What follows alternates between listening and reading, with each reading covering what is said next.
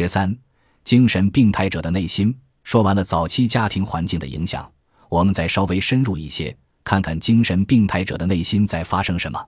不出意料的是，精神病态者在测量共情的问卷上的得分要低于其他人，比如人际反应指数中就体现了这一点。不过，许多人都知道，用自我报告的方法来鉴别精神病态者是极不可靠的，因为他们往往会用谎言来掩盖自己的本性。为避免这种失误，研究者转而采用自主神经唤起这个生理学标准，也就是测量你在听见或看见情绪性素材时的激动程度。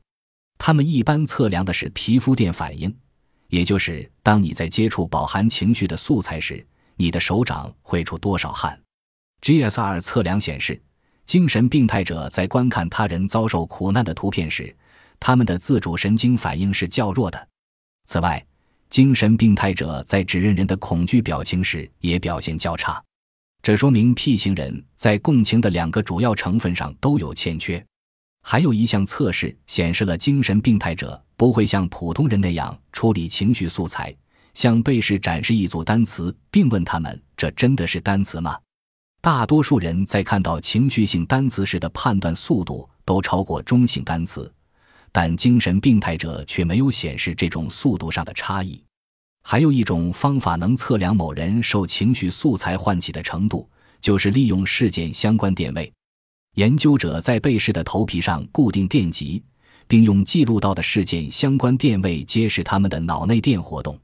测量发现，精神病态者在接触情绪性单词之后，脑的中部和顶部区域不会像普通人那样活动增加。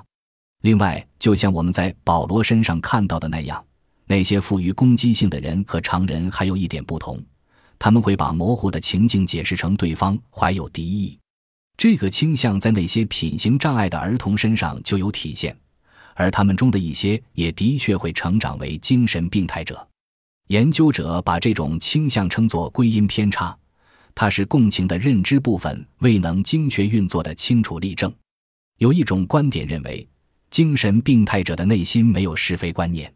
对道德观的一项经典测试是由劳伦斯·科尔伯格设计的，他要求被试阅读一个故事，然后判断其中某个角色的行为是否道德。一个著名的故事说的是一位丈夫闯进一家药店，偷走了一种抗癌药。拿去挽救他患癌症病危的妻子，因为药店老板坚持要价两千美元，虽然他进货的时候只付了二百美元。被试的任务是判断这位丈夫是不是做错了。对于这类道德两难，你想的越是复杂，就表示你的道德推理水平越高。如果你能看出这道论题有正反两方的观点，或者事情的缘由可以改变一个行为的对错。那就说明你的心思比那些只会死守规则的人细腻。我们或许想当然地认为，精神病态者在这些测试中肯定得分较低，但事实未必如此。这或许是因为精神病态者能够嘴上说一套，在日常生活中却做另一套。克尔伯格的测试并不是衡量道德推理能力的唯一手段。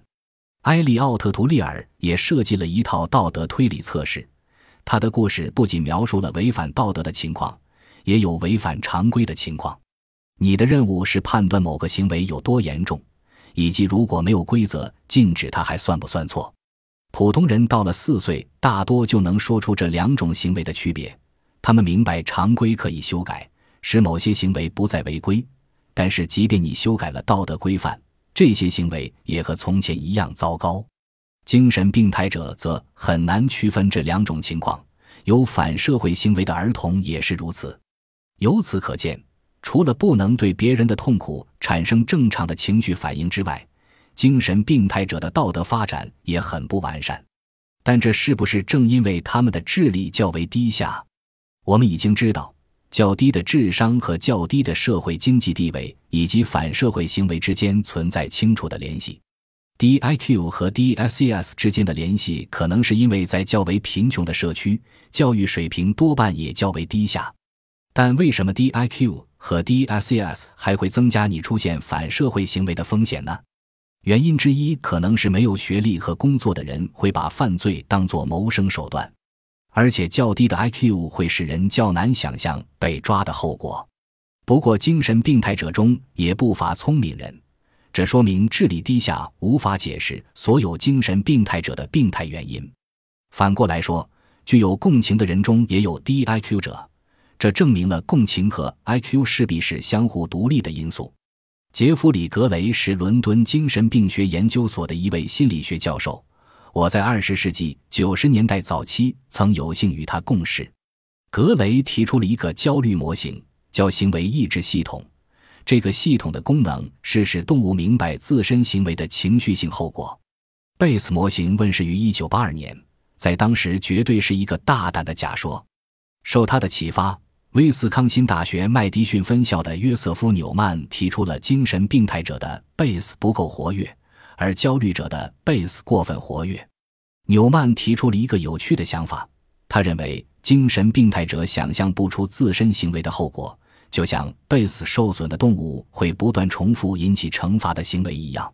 纽曼主张这就是精神病态者的核心问题，他们无法学会畏惧惩罚。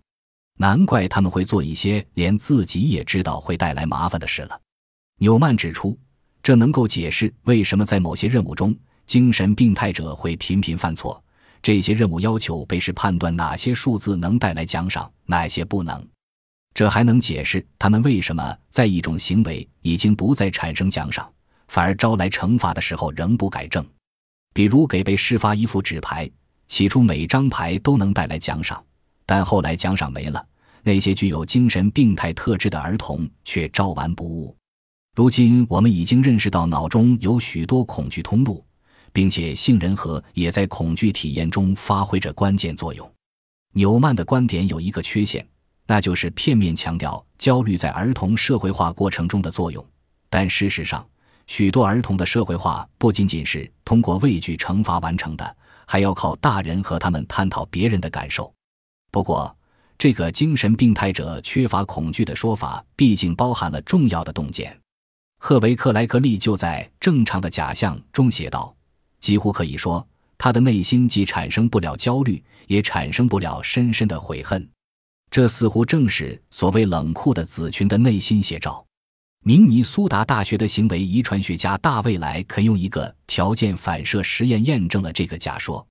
他给被试听风鸣气响。同时施以电击，结果正常被试在听见蜂鸣器时产生了皮肤电恐惧，说明蜂鸣器想成为了一个条件刺激。